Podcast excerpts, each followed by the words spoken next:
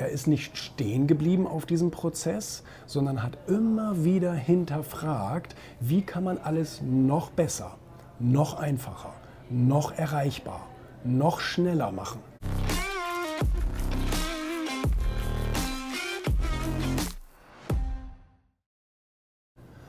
Das war letztens eine Frage, die mir jemand gestellt hatte. Was treibt denn eigentlich so diese ganz großen Unternehmer an?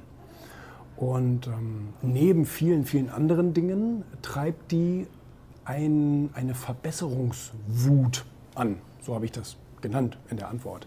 Also das heißt, die nehmen sich etwas vor, eine Situation, ein Problem, ein Produkt und versuchen es ständig immer besser zu machen. Ich glaube, Jeff Bezos von Amazon ist da ein ganz gutes Beispiel, ähm, weil der hat das äh, zu, der, der, betreibt das sehr exzessiv. Wenn man sich so die erste Website und so anguckt von Amazon, das war natürlich ein Witz. Für damalige Verhältnisse vollkommen in Ordnung. Aber er ist nicht stehen geblieben auf diesem Prozess, sondern hat immer wieder hinterfragt, wie kann man alles noch besser, noch einfacher, noch erreichbar, noch schneller machen.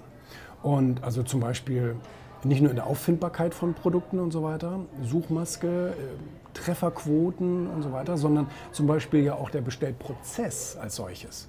Also das heißt, wenn du vorher fünf Schritte brauchtest, sind sie auf vier gegangen, sind sie auf drei gegangen, sind sie auf zwei gegangen. Mittlerweile sind sie bei eins angelangt. Das heißt, du brauchst eigentlich nur noch einen Knopf drücken und solange du vorgespeichert hast, kriegst du es automatisch und alles ist am Laufen. Es wird bezahlt, es wird geliefert, Tracking, alles ist mit diesem einen Klick ausgelöst.